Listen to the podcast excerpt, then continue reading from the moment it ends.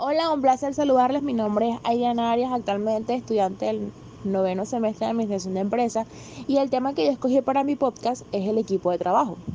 Ahora, ¿qué es un equipo de trabajo?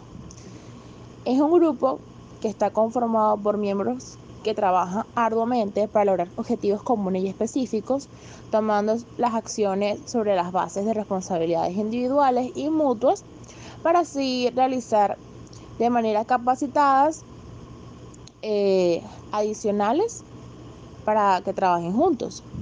Mediante esfuerzos coordinados, el equipo de trabajo exhibe un nivel de productividad superior a la simple suma de aportes individuales.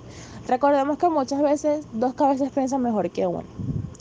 Por otro lado, algunas características importantes que se debe tomar en cuenta a la hora que se va a trabajar en equipo son las siguientes. Tener coordinación, comunicación, confianza y compromiso.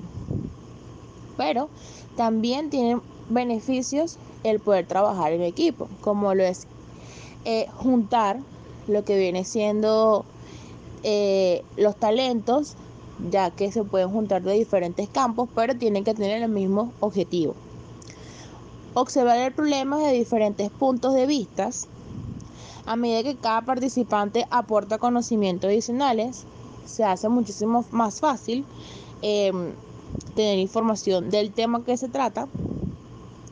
Hay un mejor proceso de toma de decisiones, ya que la decisión no queda en una sola persona, sino que eh, cada persona da un punto de vista y eso hace que todo el proceso sea muchísimo más fácil. El trabajo en equipo se considera más motivado que el trabajo individual. Muchas veces cuando se trabaja individual puede causar como mucho, mucho estrés. En cambio, cuando se trabaja en equipo es como que todos cumplen un rol. Pero obviamente, vuelvo y repito, no se desvían del objetivo principal. Mejoran la gestión del conocimiento dentro de la organización. Desarrollan un estilo de liderazgo más abierto. Y por otro lado tenemos los tipos de equipo. Tenemos los equipos según su temporalidad y lugar, equipos su funcionalidad, basados en tiempos y equipos asignados. El equipo se basa en el origen de sus miembros.